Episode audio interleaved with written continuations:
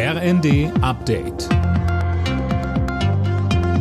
Stündlich neu. Auf den Punkt informiert. Ich bin Dirk Justes. Guten Tag. Im Erdbebengebiet in der Türkei und Syrien steigt die Zahl der Todesopfer weiter. Mittlerweile sind es bereits über 9500.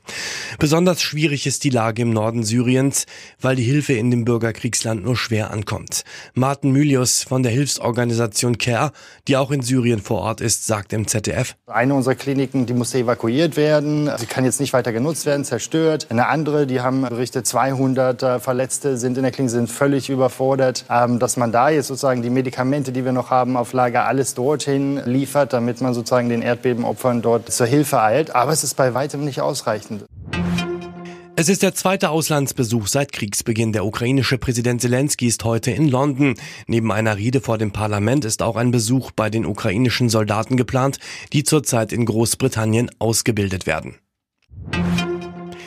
Vor dem EU-Sondergipfel morgen in Brüssel gibt Bundeskanzler Olaf Scholz heute eine Regierungserklärung im Bundestag ab.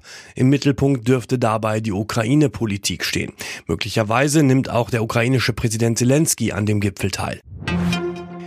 Bei der Deutschen Post gehen die Tarifverhandlungen heute und morgen in die dritte Runde. Bislang sind die Gewerkschaft Verdi und die Arbeitgeber noch weit auseinander, Gisa Weber. Ja, und deswegen gab es Anfang der Woche auch erneut Warnstreiks. Die Post hatte angekündigt, in der jetzigen Runde ein Angebot vorzulegen. Deshalb findet sie die Streiks diese Woche auch überzogen. Ebenso wie die Forderungen von Verdi. Die Gewerkschaft will für die rund 160.000 Beschäftigten 15 Prozent mehr Geld bei einer Laufzeit von einem Jahr. Bereits Ende Januar hatte es mehrtägige größere Warnstreiks gegeben. Sollte es erneut keine Einigung geben, drohen weitere.